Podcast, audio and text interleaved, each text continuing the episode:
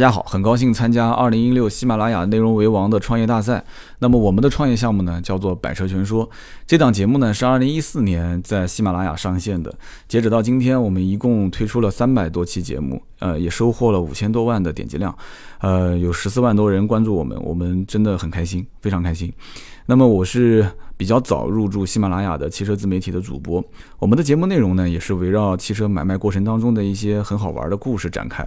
那么也给大家带来了一些干货，嗯，我相信大家听的应该也挺开心的，是吧？我原先呢是一名 4S 店的汽车销售，那么汽车自媒体这个词呢，我接触的比较晚，今年是汽车自媒体的一个爆发的元年，大家应该也看到了很多种模式的一些非常优秀的同行创作了很多优秀的媒体内容。我们呢也在不断的学习和创新当中。目前来讲，团队人数比较少，我们产出的内容还是以音频为主。那么目前在喜马拉雅的汽车分类排名第一。那我相信呢，在未来的话，我们一定会带给大家更多有意思的、更有干货的内容。谢谢大家，也希望大家能投票支持我，谢谢。